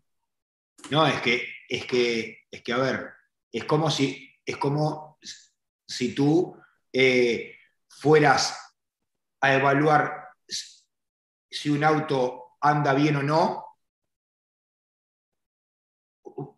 por las tuercas que usa en las ruedas. O sea, eso no hace la esencia como no la hace el que yo use tal o cual marca eh, eh, eh, para hacer el trabajo. Es más, te digo, si yo hoy no le digo a la gente cuál es el coating que uso, no pasa nada. De hecho, una, pregunta que justamente me hacían acá, ¿qué, qué selladores usas? G-Technic. Ok. Pero si lo, cambias, si lo cambias en tu emprendimiento, la gente te va a dejar de buscar por eso porque ya no usas G-Technic. ¿No? De, hecho, yo está. en los últimos años usé Ceramic Pro, Ceramic Pro, ¿no? Xion y, y bueno, o sea, y bueno, o sea, Technic, y lo usé siempre. Hoy soy el acreditador de la marca para el Uruguay, ¿no? Eh, pero, pero así todo. Eso, eso que está diciendo creo que es de mucho valor el hecho eh, eh, eh, porque, y con esto no quiero demeritar las personas que a veces preguntan, por ejemplo, y quieren saber qué pad utilizas, qué máquina utilizas, qué sellas estás utilizando, y si bien eso puede aportar cierta guía de qué está usando la gente que hace trabajos top como el tuyo, no es el factor decisivo en realidad de que tu emprendimiento, en realidad, que, que, los carros siguen llegando a tu taller. Es decir, no es eso. Al menos en mi caso. es, Correcto, es correcto. No, no es lo mismo es correcto. Yo hace, yo hace 17 años que toqueteo pulidoras. O sea que hay cosas que hoy por hoy, el que empieza hoy, se puede valer de una buena credencial para destacarse del resto y es válido. El tema con los cerámicos no es cuál usas, sino cómo lo usas. ¿verdad? Entonces, vos podés usar la marca que te dé tu bolsillo para comprar. Pero si lo usas mal, es lo mismo que nada. Entonces, la gente a mi taller viene porque tiene confianza en mí, porque me ven, me conocen, saben lo que hago, saben que yo tengo un montón de años en esto, consistentemente haciendo las cosas lo mejor que puedo, que no es ni perfecto, ni lo mejor del mundo, ni cerca, pero es dar, dar dar el máximo de mí para que el trabajo mío quede de la mejor manera posible, porque yo vivo de eso y yo quiero dormir tranquilo, o sea, con la conciencia tranquila. Y el, el cliente, digo el público, el cliente entiende eso. el, cliente, el cliente valora más encontrarse con una persona a la cual él ve en esa persona cierto valor como persona que le genera confianza, que una persona que tiene un cartel enorme que dice una marca que el tipo no sabe ni qué es, literalmente. ¿Ah? Es lo mismo que yo, que yo vaya al médico para que me saquen el apéndice y voy a elegir a ver el médico que tiene el bisturí marca tal. No, no va a pasar. lógico. Sí. Pero, pero qué bueno que hiciste también esa aclaración al final. Eh, eh, eh, eso también tiene un trasfondo y un peso que no, no, no perjudique de alguna manera eh, tu emprendimiento porque has construido en realidad una marca, una reputación y obviamente como tú decías, y me gustó esa parte, la los cargos que están acá salen con mi firma, es decir, va plasmada en tu trabajo, entonces no, no es tampoco tan arbitrario decir, bueno, pues voy a utilizar, eh, no sé, Tortor Wax y la gente va a seguir viniendo porque eso, si bien no, va, no, es un, no estamos hablando de la marca en sí, no es un producto que tú usarías porque no lleva la esencia de los trabajos que buscas. Exactamente. ¿Es correcto? Exactamente. Más que eso aún, por ejemplo, el modus operandi del trabajo mío no es muy eficiente económicamente, por ejemplo. Porque yo, de repente en un coche como este, eh, eh, eh, esta es una X1 que de repente a mí me va a insumir 100 horas, ¿verdad? La camioneta que yo entregué hoy tuvo 12 horas de corrección de pintura, que es súper poco en, mi emprendimiento. O sea, que si yo pudiera hacer todo autos de los de 12 horas, gano más plata. Ah, pero yo no soy así. O sea, yo de repente puedo hacer en algún caso particular, porque el cliente es especial y porque el auto es especial, un trabajo que es diferente a lo que habitualmente hago. Pero yo tengo que estar cómodo con lo que yo hago, tengo que poder entregar el resultado que a mí me deja cómodo entregar y si eso me insume 40 o 50 horas en la pintura, cuando es solo pintura, el trabajo económico, el básico mío, lleva 5 días. Eh, o 100 o 110 horas en los integrales, y bueno, es así. Y aunque económicamente no es lo más rentable si yo me pusiera con esa cabeza, eh, yo sé que haciendo esto bien, vivo. Vivo yo, alimento a mi familia, a mi hijo, gracias a Dios, no le falta nada, a mi madre, gracias a Dios tampoco, porque ella tiene, tiene lo suyo, y si me necesita yo estoy, y poca cosa más necesito de, los billetes. Seguro. No preciso mucho más. Entonces, eh, creo, que, creo que eso de, que mis trabajos tienen, tienen una esencia, tienen, tienen como una firma, no es otra cosa que la firma de, quién soy yo. Claro. Y hay una pregunta que, que, que, te he querido hacer, pero la verdad no la había hecho y no sé si te la han preguntado o no. Seguramente tú te la has preguntado. En esta parte es tu labor, eh, obviamente, pues como tú mencionaste alguna vez en, la última vez que estoy aquí el canal, pues el cliente sabe que te da las llaves del carro a ti, el carro es únicamente tocado por ti, todos los procesos son hechos por ti. ¿Has considerado o consideraste algún momento el hecho de subcontratar a alguien para que puedas delegarle ciertas tareas que, vamos a decir, no requieren esa experticia? El técnico, por, ejemplo, es muy evidente que el, fuerte en tu emprendimiento es el tema de la corrección de pintura y, y, delegar esa parte, o es algo que no ves de momento, pero crees que podrías más adelante estar abierto o flexible a la idea, o es algo que entra y dices, no, yo creo que mientras tenga el emprendimiento, esta es la línea que quiero llevar. Bueno, lo pensé miles de veces, porque el límite mío es mi propio cuerpo que además envejece. O sea que yo no soy el mismo que hace 10 años, porque tengo 40 años, no 30. Eh, no soy el mismo porque ahora tengo un hijo que me requiere y a veces si él precisa algo es más importante que el otro, ¿verdad? Pero por más que lo he considerado montones de veces, siempre la conclusión es, no, mejor me quedo así como estoy. Porque si bien tú dices, y es cierto que hay, que hay tareas que no requieren eh, una mano experta, eh, a mí me gusta que todo sea mi responsabilidad. Okay. Que todo sea mi control.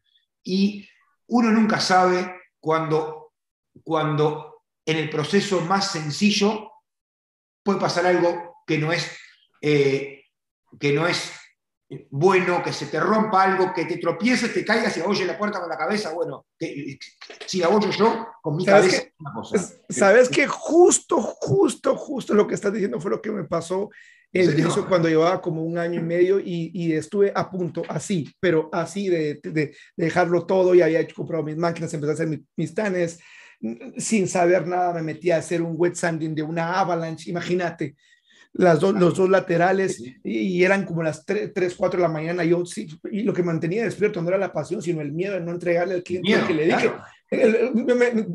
me, me, tú te puedes identificar conmigo. Algunos en ese momento, y en una de esas el técnico, bueno, no el técnico, mi vecino que tenía como 15 años que me iba, y lo estoy diciendo aquí porque en su momento pues fue responsable, él está de vacaciones, le empecé a, a, a enseñar, digamos, no a enseñar, a explicar lo que yo entendí en ese momento de la lija y jale el cable y, utilizar esas, esas eh, lámparas halógenas que están como de moda y cae encima del carro. Eh, y digo, estuve a punto de dejarlo porque el cliente se puso eufórico. De hecho, para quienes siguen el canal y, ya han escuchado, de hecho ayer lo mencioné, es el único cliente de, los decenas y cientos que me, me traeré decir en estos 10 años que he tenido, no he encontrado un cliente como él tan intenso. Él, no, no voy a decir me obligó porque yo cedía su presión de que elijara un rayón hasta que abrí la pintura. Esto ahora sido allá por el 2012, más o menos, 2012. Y, entonces, cuando yo vi eso, obviamente acá el cliente yo tenía que tomar la responsabilidad y, fue algo que, justo lo, justo lo que acabas de decir, y puedo entender esa parte, es decir, eh, tuve que dar la cara, no cobré nada, es más, tuve que pagarle toda la pintura lateral, por ese error que comentó alguien más y que acá el cliente obviamente tenías que mantener ese estándar y, y, al cliente no le ibas a explicar que no fuiste tú, sino que fue tu técnico o tu ayudante. No, no, no, por supuesto, por supuesto. Pero, a ver, por supuesto que eh, el único que no se equivoca es el que no hace nada, ¿ok? Totalmente. O sea que, o sea que eh, en la medida que uno está haciendo cosas, te puedes equivocar, y si vos tenés un emprendimiento que tiene empleados, tú sos el responsable por las equivocaciones de tus empleados y eso está entendido. El tema es que yo por cómo soy, por cómo me gusta hacer las cosas, me cuesta tanto delegar que... Totalmente. O sea, ya creo que, que es parte de mi firma que yo sea un tipo solo y que trabaja solo, con los pros y los contras que eso conlleva. Porque, por ejemplo, un, uno de los pros es que todo se lo voy a hacer yo. Para alguien va a saber que el único que, que, que tocará auto soy yo. Pero un contra es que hay, hay veces que doy agenda para dentro de, tres meses. Porque estás topado. Sí, no, tengo más tiempo, ¿verdad? Eh, no solo eso, no me puedo, no me puedo enfermar, por ejemplo. Yo no, yo vengo a trabajar acá en garage con fiebre, con dolor de garganta, con tirones en la espalda, con, un brazo que no lo puedo levantar más de acá, eh, y, ni siquiera me planteo, no, voy, a, parar porque yo, no puedo parar. el día que yo pare, quedo mal con alguien, ¿verdad? Porque si yo corto acá y esta camioneta no la hago por una semana, este muchacho me va a decir, loco, vos me dijiste hace dos meses que me ibas a hacer eh, la camioneta en esta fecha y ahora me, la cambiás. Eh, y bueno, está. A ver, por ejemplo, he pensado varias veces si no necesitaré ayuda de alguien para que eh, atienda el teléfono, por ejemplo. El teléfono mío es impresionante, impresionante. Preguntas, mensajes de clientes, de gente por curso, de preguntas de, cualquier cosa. Es, es, imposible que yo eh, conteste ni siquiera el 50% de, de las preguntas de los potenciales clientes que me están pidiendo precio y yo no les contesto.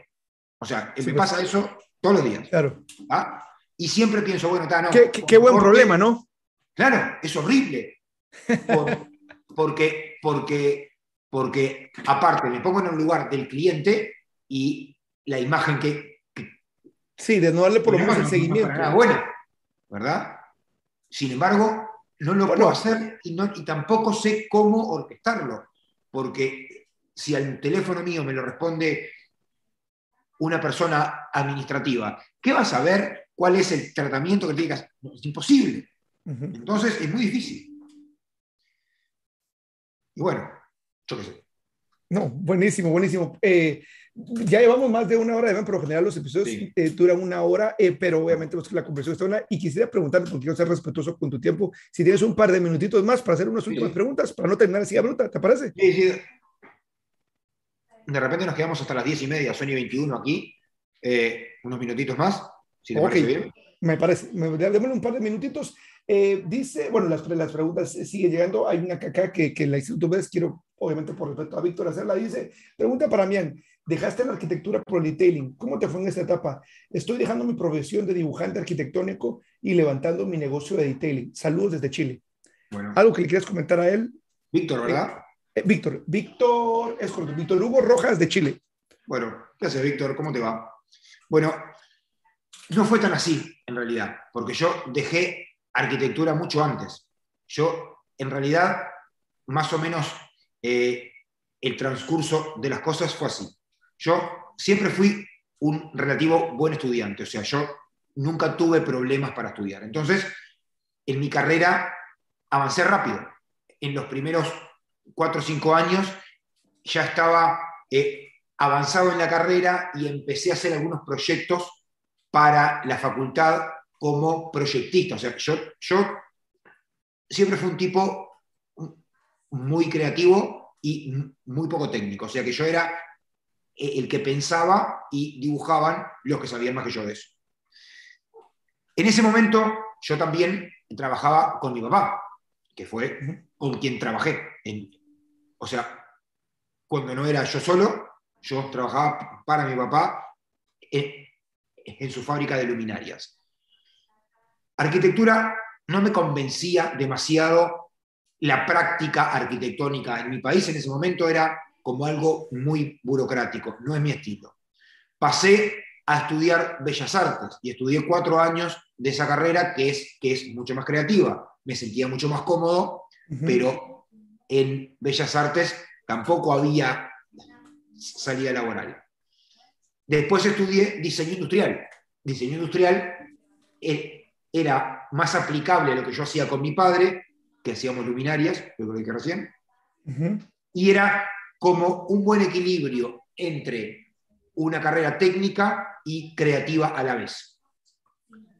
Siempre el objetivo fue estudiar para trabajar con mi padre y para que mi padre en algún momento dejara el trabajo de él y, ese legado me quedara para mí, porque era yo el que estaba ahí todo el tiempo.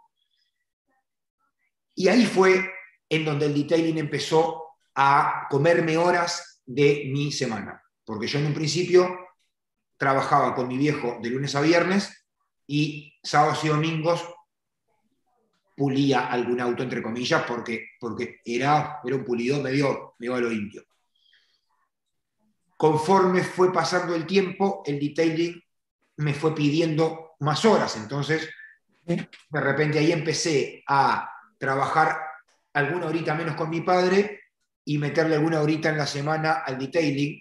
Y hasta que un día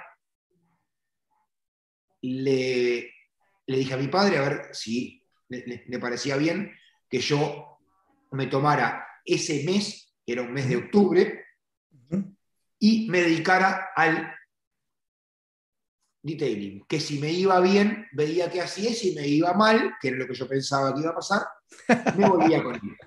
Bueno, de ahí... Digamos, podríamos decir que fue un riesgo calculado. Sí, claro, claro. claro.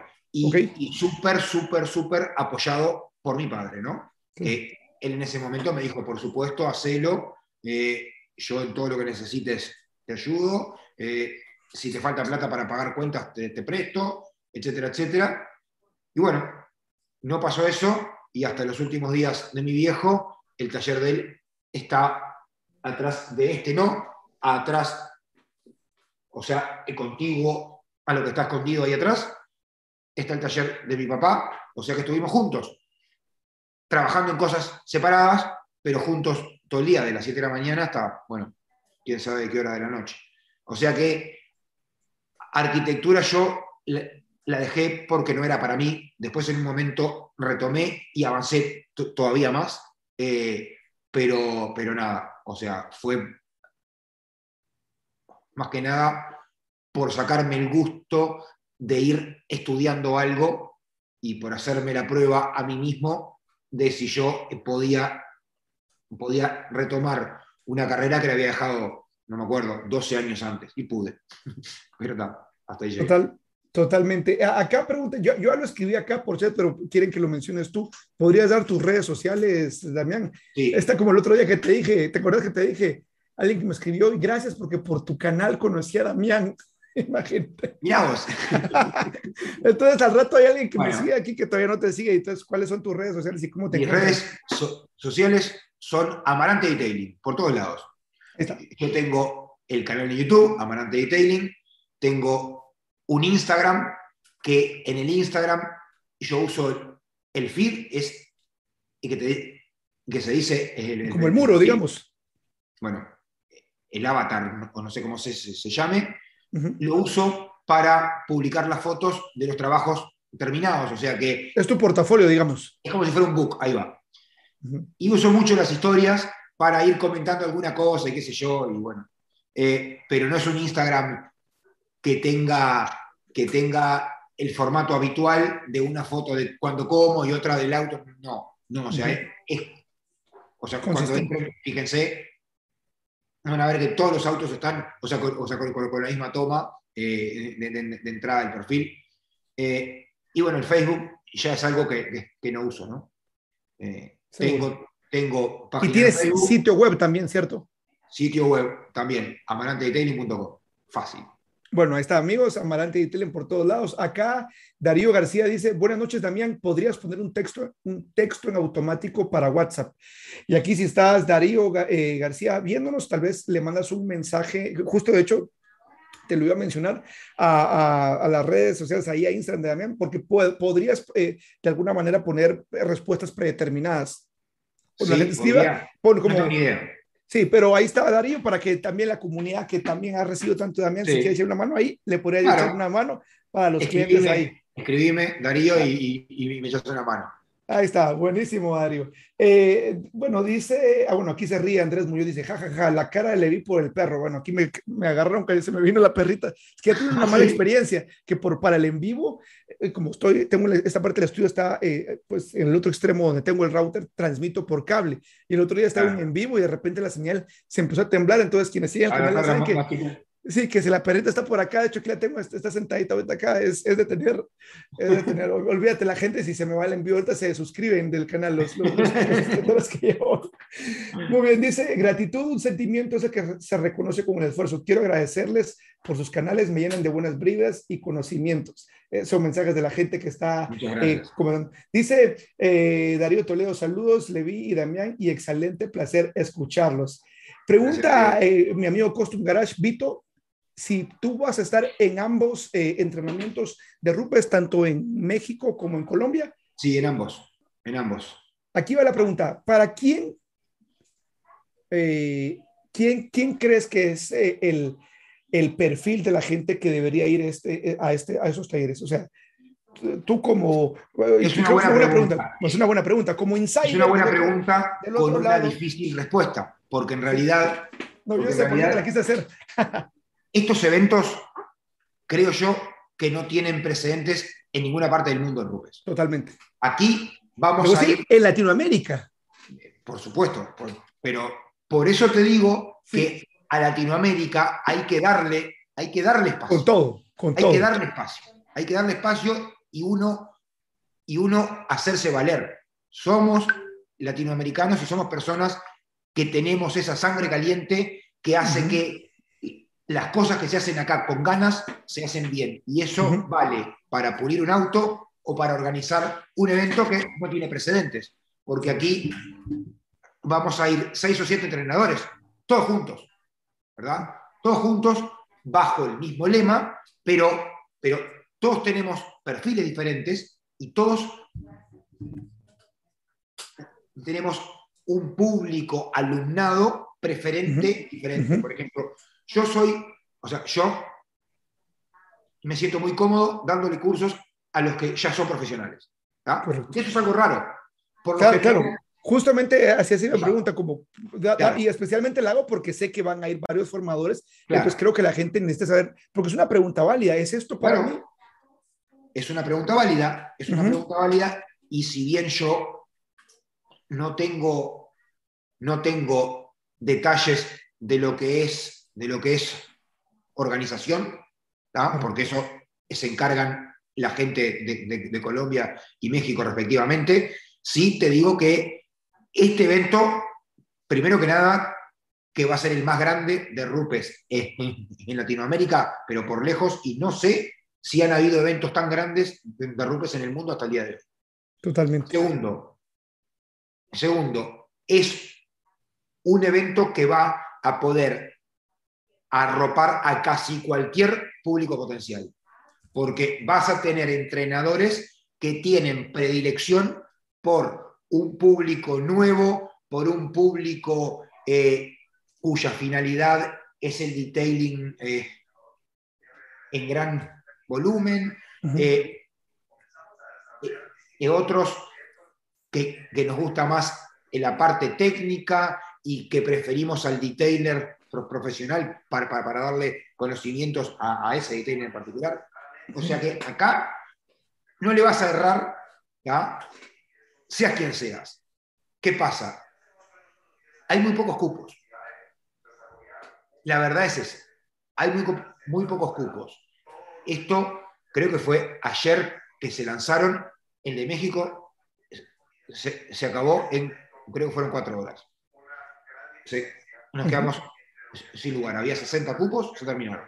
Qué bárbaro. Eh, Colombia, que claro, Colombia es un país más chico que México, entonces. Sí.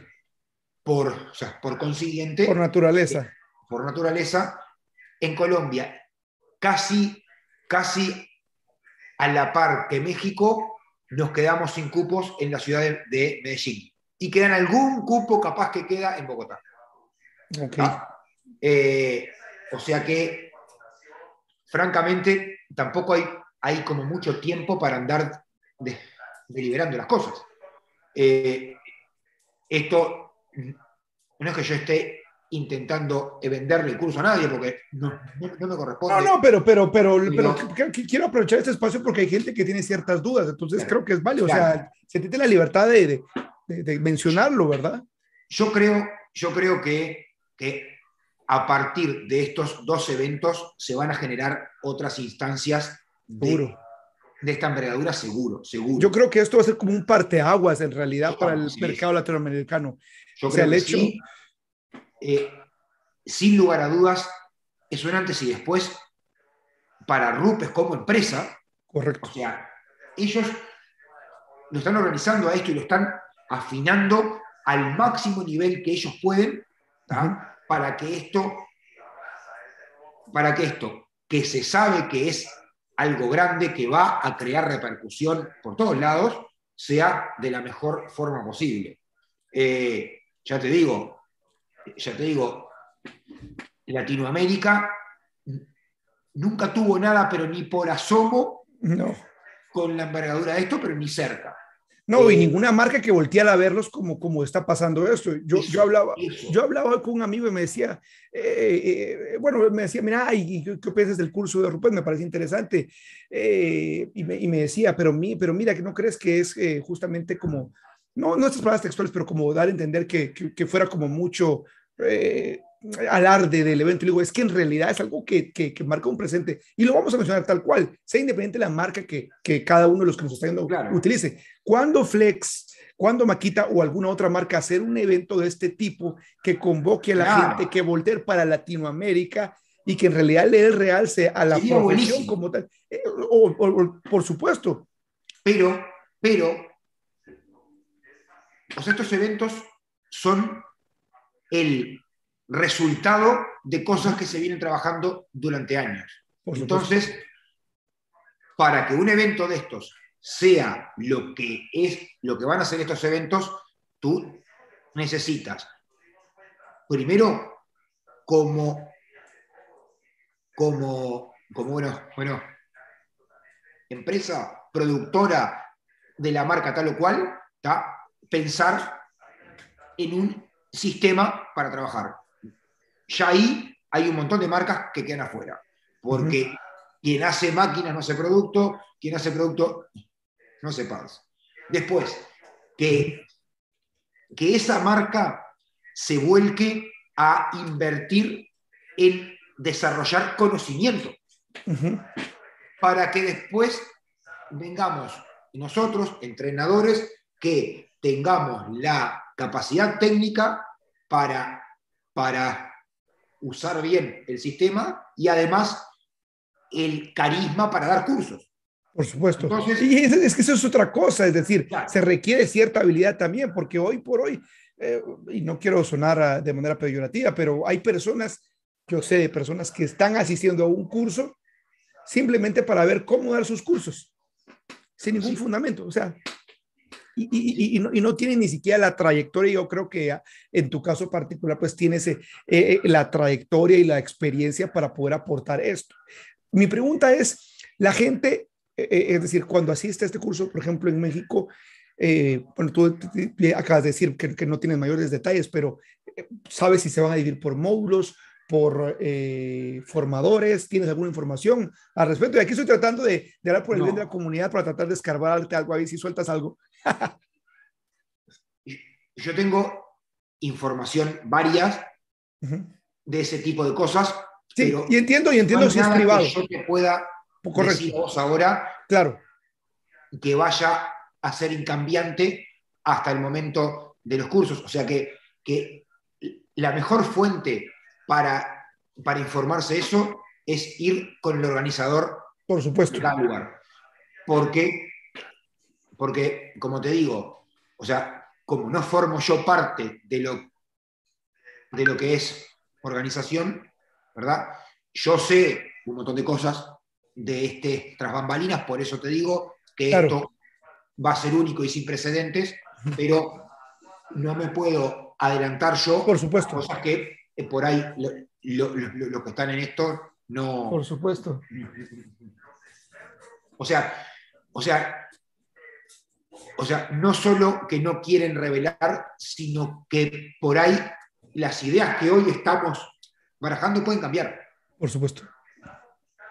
Bueno, y acá, ah, eh, una vez hablando de esto, es, ¿crees que esto pueda ser una, no sé si la palabra es una invitación, pero que tenga la repercusión en otras marcas para que traten de eventualmente hacer algo similar o darle cierto protagonismo y que hayan marcas que vean el hecho de que, porque te voy a decir una cosa, lo que, lo que Rupes hizo me parece muy inteligente, no solo por la parte del aporte como tal, pero crear un movimiento aspiracional ¿verdad? Porque hay velocieros que quieren tenerse una camisa que tenga el, o remera, le dicen ustedes, ¿no? Con el logo de Rupes como tal, y, quieren sentirse que forman parte de, ¿no? Eso es un, es un sentido de pertenencia que crea una marca que no es una cosa fácil. es decir, o sea, no, no, es una cosa fácil tener ese sentido de pertenencia. Yo, a tu pregunta, o sea, la respuesta es que sería bárbaro que hubiese otras marcas en corrección, en protección, en producto de lavado, en lo que sea, que hagan esto, pero le tengo miedo. Ok. a ver. En el detailing, en el detailing se suelen acortar caminos en todo momento. O sea que... Como queriendo decir que, perdón, para saber si estoy entendiendo lo que quieres decir. Te, lo explico.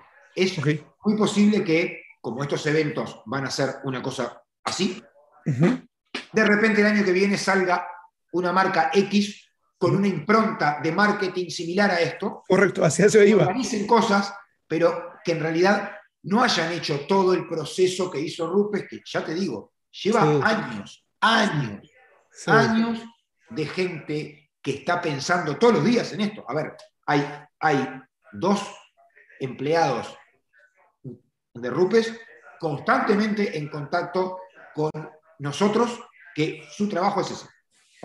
Ellos viajan por todo el mundo, son gente súper, súper capacitada, súper inteligente, o sea, que hay una inversión incluso de dinero de, la marca durante años para que se pueda llegar a este tipo de cosas. Porque los dos chicos estos son encargados de los entrenamientos para, para Latinoamérica. O sea, que no son eh, para todo el mundo, son para acá y están hace años trabajando. O sea que Sí, no, no, no, es algo de decir, bueno, tenemos el presupuesto, juntémonos y no es decir, un flyer, saquemos un flyer y empecemos a invitar no a la decir, gente. Como Rupes hizo esto con esta estética, el mes que viene hacemos uno nosotros. No, no, o sea, no. puede pasar. Puede no, no, no, yo, yo entiendo que ha venido un trabajo en realidad eh, arduo de, de, de, de, investigación, obviamente, y de, penetración de mercado, que creo que esa es la palabra correcta. O sea, lo han hecho de tal manera y, y que obviamente esto lo que va a hacer es sumamente pues consolidar más la marca y permitir que personas que han querido en realidad eh, eh conocer más eh, a, a, detalle la marca pueden también eh, aprender más. Y si me permites, y, y, y, y, por favor contradime si me, si me equivoco, pero yo creo y me atrevería a decir, no sé, que para algunas de las personas que asistan puede ser que la convivencia misma, el hecho de viajar a otro país y conocer a otros details y, y, y, esa dinámica puede ser tan enriquecedora como el mismo curso, porque eso te expande la mente. O sea, por supuesto.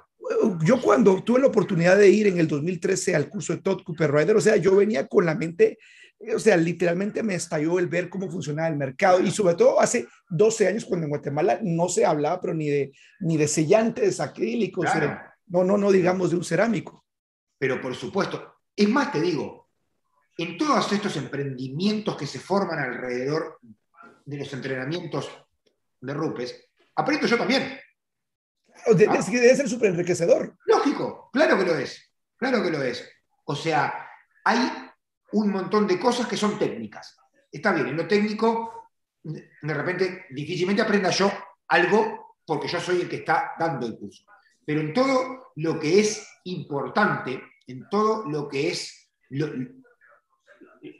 que es el desarrollo intelectual, a ver, a ver, si alguien quiere ser exitoso en este oficio o en cualquier oficio, ¿tá? lo primero que tiene que ser es ser un tipo inteligente. ¿Tá? No, hay, no hay emprendedores tarados, no hay, no funciona. Entonces, to, todos estos vínculos que vos vas a estar con 60, no, 80 personas, porque vamos a ver de repente 20 o más de nosotros, ¿va?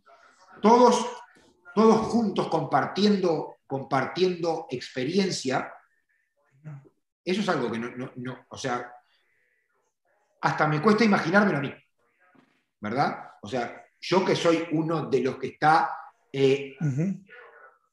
de este otro lado y que soy de los más viejos, además que yo, claro.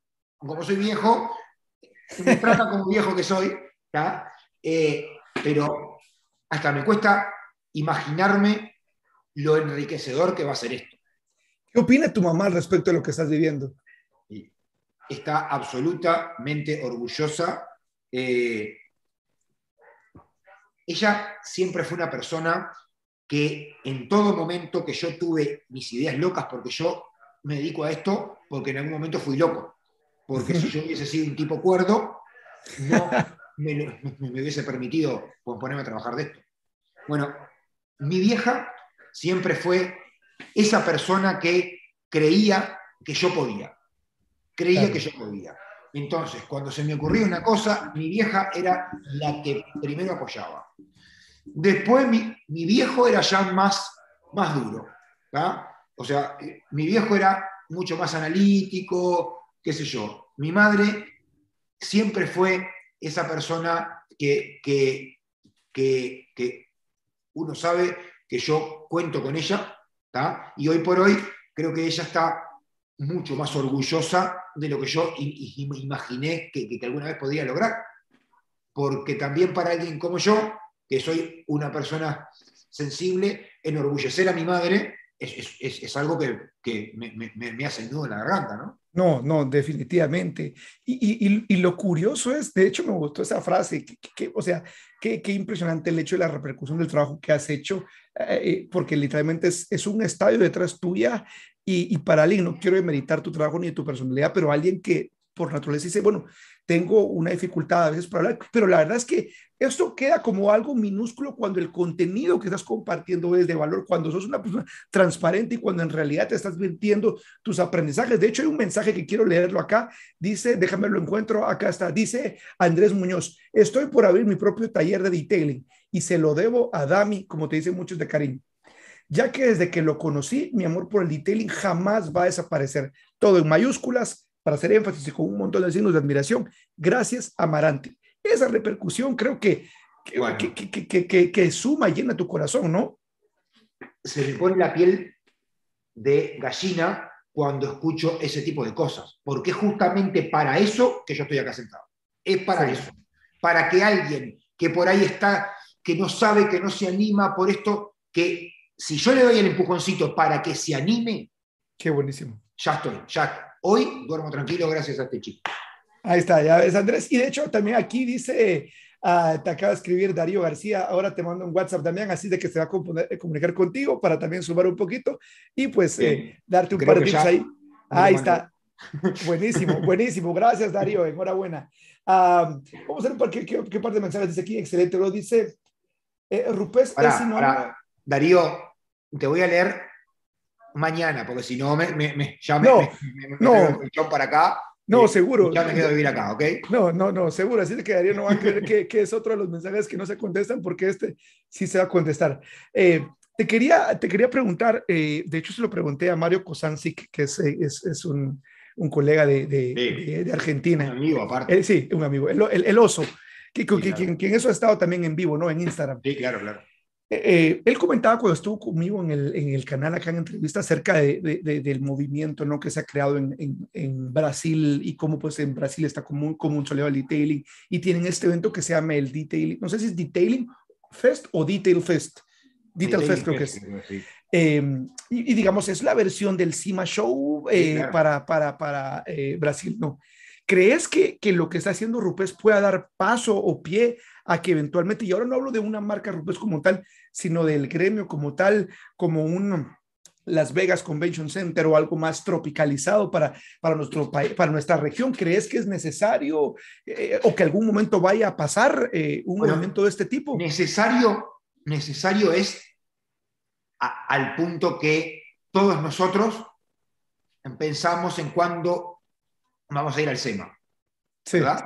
Entonces, si todos nosotros estamos pensando en eso, ¿por qué no pensar cuando vamos a organizar un SEMA o algo mejor nosotros? ¿Por qué no? Perfecto. No nos falta nada para, para eso. Bueno, mira, y bueno, y ahorita que estás diciendo, me, me, me parece súper interesante el hecho de, de, de, que pues lo propongas como tal, porque a la larga justamente esa es en realidad el verdad, la verdadera respuesta, es decir, estoy esperando que alguien más lo organice o, es, algo que en realidad puedes tomar, como, como la batuta o el liderazgo, decir, bueno, vamos a armar algo, qué marcas o qué equipos se quiere sumar a hacer, hacer algo.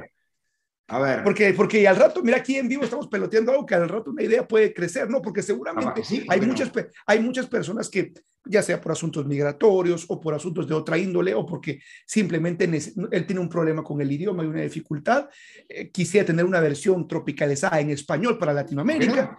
¿Por qué no? ¿Por qué no? Ah, a ver, la gente que está aquí en vivo, ¿qué opina? ¿Qué, qué, qué piensa si eventualmente sería el, eh, una opción de, eh, eh, totalmente. Sí, no, ¿verdad? ¿Qué, qué opinan? ¿Les gustaría formar parte de, un evento y que, que, empezáramos a organizar, no sé, un, un, evento como tal? A ver, todo se empieza por algo, además. O sea, por supuesto.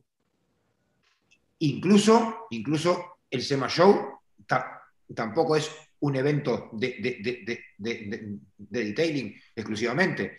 El detailing tiene una pequeña porción del Cima Show. Sí, está, Apex y está como tal en, la parte del Cima Show. Claro, tampoco es una cosa que digas, ¡ah! Sí. Bueno, pero, o sea, yo he, tenido la oportunidad únicamente de haber ido una vez en el 2015 y, es, o sea, es, es, Imagínate, es decir, yo que en ese entonces la única fuente que existía, porque para Latinoamérica no habían tantos grupos, al menos hace 10, 11 años cuando yo inicié en este rollo. Entonces, literalmente Jason Rose, Kevin Brown, Mike Phillips y esas leyendas, Larry Cosilla y tenerlos ahí era literalmente otra experiencia. Y seguramente para nuestro mercado latinoamericano hay gente que obviamente pues querrá conocerte en persona y, y, bueno, no solo conocerte en persona, sino que pudiéramos eventualmente hacer algo como esto. Y a la larga, creo, que, creo que diste en el punto, es decir, la organización, ¿por, ¿por qué estamos esperando que alguien lo organice? Claro, o sea, a, ver, seguramente se requiera ciertos conocimientos para organizar ese tipo de cosas que yo, por ejemplo, no tengo y no tengo tiempo tampoco y no etcétera, etcétera, pero como como como como apoyo a, la idea me parece que es, es obvio que sí. A ver, yo a, a todos esos que tú que tú, ¿cómo es? Viste en el SEMA y nombraste, y los conozco también, y hablo con Jason Ross, con Kevin Brown y con Larry, desde hace muchos años eh, en, forma privada. Y ellos no son ni más ni menos que tú, ni más ni menos que yo, ni más ni menos que nadie. Son personas normales que tienen, tienen la, la, misma posibilidad que tengo yo en lo mío, tú en lo tuyo o Juan Pérez que nos está mirando en lo de él. A ver, eh, eh, tampoco hay que andar idolatrando a alguien porque lo vemos frecuentemente en un canal de, YouTube. O sea, lo que le dije al principio de esto. Claro. Yo soy un tipo igual que todos ustedes. Estos muchachos también lo son. Totalmente, totalmente. Pero mi, comentario iba más, más, más al hecho, en realidad, de estar en el contexto obviamente, donde estas grandes ideas y, conversaciones pueden dar lugar, obviamente, a, que conocimiento se genere por medio de, por ejemplo, lo que estamos teniendo acá, que es, que es una charla entre los amigos y en, y en medio de esto se está creando valor. Si no, pues podríamos pensar que no hay ninguna persona interesada viéndolo a las, aquí en Guatemala a las 8 menos 10 y seguramente en tu país casi 10 para las 10, interesante el valor que puede. Casi 10 para las 11, querido. ah, para las 11. Ah, me van a matar en casa. Bueno, bueno vamos, vamos a ir cerrando ya, pero la verdad que ha sido una, una entrevista fenomenal. La verdad que esto va a meritar, ¿no? Para que se quedara en una hora. Espero que te lo hayas disfrutado tanto como yo y seguramente. Claro sí y seguramente como la gente que está haciendo sus comentarios. Eh, déjame ver si alguno dice, eh, bueno, ahí están los comentarios, no, no me da tiempo de poder leer los dos, pero, pero quisiera ir aterrizando. Primero, pues, agradecerte, eh, Damián, el hecho de, obviamente, como lo dije al inicio, desde, desde muy inicio, cuando yo te invité, a pesar de que pues era un canal ahí X que, que ni fu ni fa y, y, y, no, pero, o sea, pero es, es, nunca me fijé en esas cosas. No, yo sé, yo sé, y pero obviamente quiero hacer el, el, el, el, énfasis en el hecho de, de, pues, de que tu accesibilidad al tiempo a poder compartirlo siempre ha estado como desde el día uno. Y por eso pues enormemente agradecido, sobre todo porque, mira, ya van a ser las 11 en, en, Uruguay, seguramente ya, no, seguro, por acá, también ya, ya, ya, es hora de, bueno, al menos yo todavía estoy más cerca de la cena todavía, pero eh, la verdad, agradecer a toda la gente porque, mira, el otro día me escribió alguien que, que uno de los chicos iba en Spotify escuchando el podcast y su esposa escuchó uno de los episodios y le cancelaron Disney Plus. Y, estoy seguro que mucha de la gente que está viendo acá, que seguramente te ve aquí, esposas, novias, parejas, amigas, han de estar diciendo, bueno, ¿y qué hacen estos locos escuchando a otros dos locos hablar a esta hora de noche cuando podrían estar con la familia, viendo, no sé, una serie de Netflix? Pero obviamente aquí hay, una devoción o una afición por el detailing que creo que compartimos. No te quito más tu tiempo y quisiera dejarte a ti, eh, Damián, para que des las palabras finales para la gente que te sigue. De mi parte, finalizar diciendo que muchas gracias por lo que haces. Seguramente eh, eh, espero pues que podamos en el futuro volver a estar otra vez en el canal y, vayamos peloteando la idea. Al rato pues logramos armar algo y yo, creo, yo creo, yo creo que, que, que, que, se puede hacer eso si tenemos el, el pues la, la, la, pericia, ¿no? Y, ser proactivos. Y si vemos que la gente se suma, totalmente, y si la gente se suma y encontramos un país y vamos armando, estoy seguro que el 2022 nos puede traer buenas sorpresas. Hay, fecha y todo. Ah, no, de una vez, pues, digamos, ahorita ya viene, estamos agosto, viene Cima Show, viene este la convención de Rupes. Este año se fue ya. No, por eso digo, así que prepárense para el 2022, de mi parte muy agradecido y te cedo ahora aquí en las camas y el micrófono para que te despidas de la gente que te aprecia muchísimo y eh, que te sigue eh, seguramente a donde vayas. Damián. primero que nada, agradecerte a vos, como siempre, tu, tu buena disposición para invitarme y para dejarme hablar a mí eh, como, me salen las cosas de, lo que sea. Es algo que, que, bueno, valoro siempre y valoraré siempre. Tú sabes que yo a ti Gracias. te considero un amigo virtual por ahora, porque no nos conocemos en persona. Sí, sí. Pero ya hemos hablado varias veces de varias cosas eh, y este es uno de esos, de esos motivos y momentos. No, gracias. Por otro lado, a todos los que nos están mirando ahora y los que lo, van a mirar diferido después, agradecerles también porque se comieron casi dos horas de, Imagínate. esta voz carita. Es, difícil, yo lo sé, les, agradezco eh, la paciencia. Por último, creo muchachos que todos los que estamos compartiendo este oficio, ya sea eh, generando contenido como Levi, como yo, o, bueno, consumiéndolo como, como están ustedes, todos estamos aportando para que este oficio, que es un oficio nuevo en el, en el mundo, mucho más en nuestra querida Latinoamérica, empiece a tener una suerte de buena valorización en la sociedad. Creo que eso es, es importante para todos y por eso yo siempre pido que no nos miremos como que somos competencia, sino como que somos compañeros, porque esto está en pañales, el detailing es un bebé que todos tenemos que cuidarlo para que crezca a algo que sea decente. Ese tiene que ser, a mi entender, nuestro, nuestro, nuestro objetivo.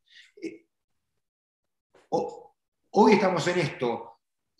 2021 para mí, en lo personal, es un año difícil por, por, por temas personales, pero a su vez es un año enriquecedor desde el punto de vista profesional, porque todo lo que se venía gestando con el tema capacitaciones, que yo vengo dando de hace muchos años, pero ahora se ha, se ha profesionalizado y creo que, que estamos presentes ahora en el principio de una nueva forma para conocernos, para transmitir conocimiento, que son, o sea, en mi caso, desde mí, las capacitaciones las capacitaciones de, de, RUPES, que por suerte y gracias a Dios eh, hay varios países interesados en mi persona y en mi presencia, o sea que posiblemente a muchos de ustedes los termine conociendo y dando un abrazo cuando el COVID nos permita en persona. Creo que tenemos que seguir siempre con el objetivo de intentar ser humildes, honestos, saber que estamos todos empezando, todos estamos todos estamos aprendiendo todo el tiempo y basarnos en eso para ir desde de aquí para adelante. Lo, voy a despedir porque ya a Levi, la señora, le ha venido a avisar que estaba pronta la comida. Así que, así que muchachos, no, Gracias, gracias. La verdad que, que es recíproco y, perdón si a veces inicio hablando de otros temas que no son necesariamente el Italian, pero trato acá de obviamente que podamos conocer más a fondo otros temas y, y, la verdad que muy agradecido. Un abrazo, amigos. Va a estar todo el contenido disponible en Spotify y nos vemos.